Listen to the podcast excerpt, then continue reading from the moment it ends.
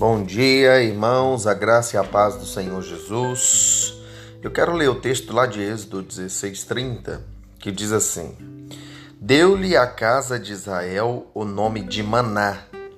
Era como semente de coentro, branco e de sabor como de bolos de mel.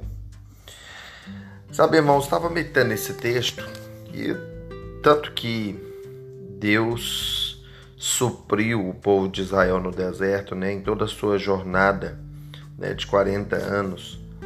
Né, você vai ver Deus suprindo cada uma das necessidades do povo, né, necessidades de sede, necessidades de fome, de frio, de calor e até mesmo alguns caprichos de Deus fazia questão né, de prover ao seu povo.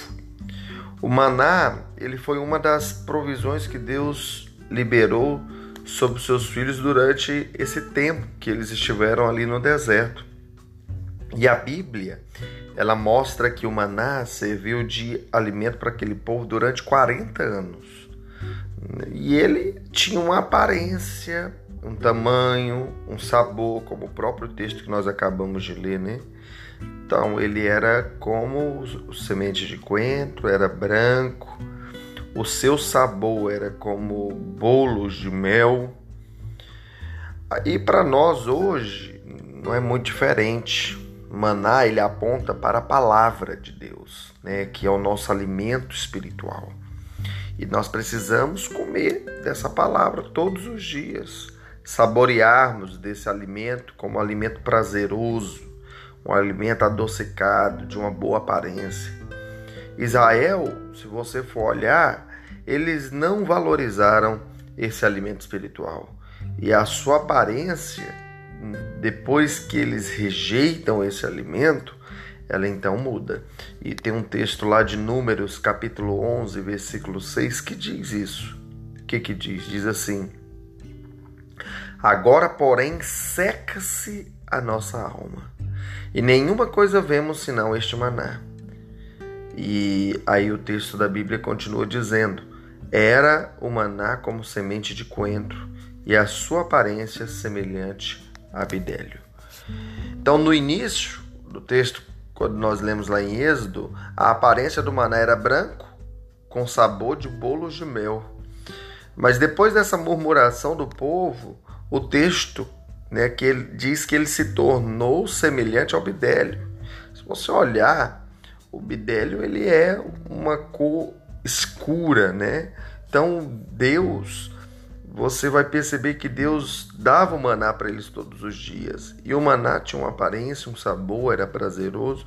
Mas depois que eles começam a reclamar, a Bíblia diz que muda.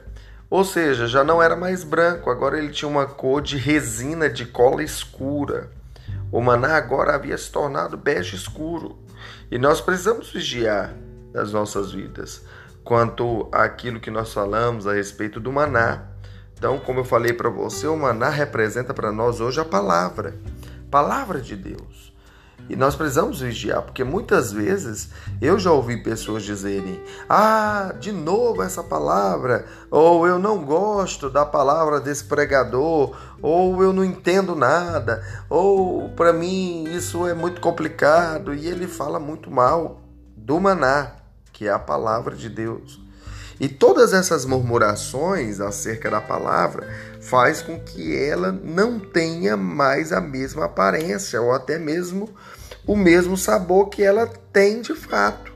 Então muitos irmãos têm deixado de provar o poder, as delícias, o prazer da palavra, por quê? Porque tem rejeitado o maná.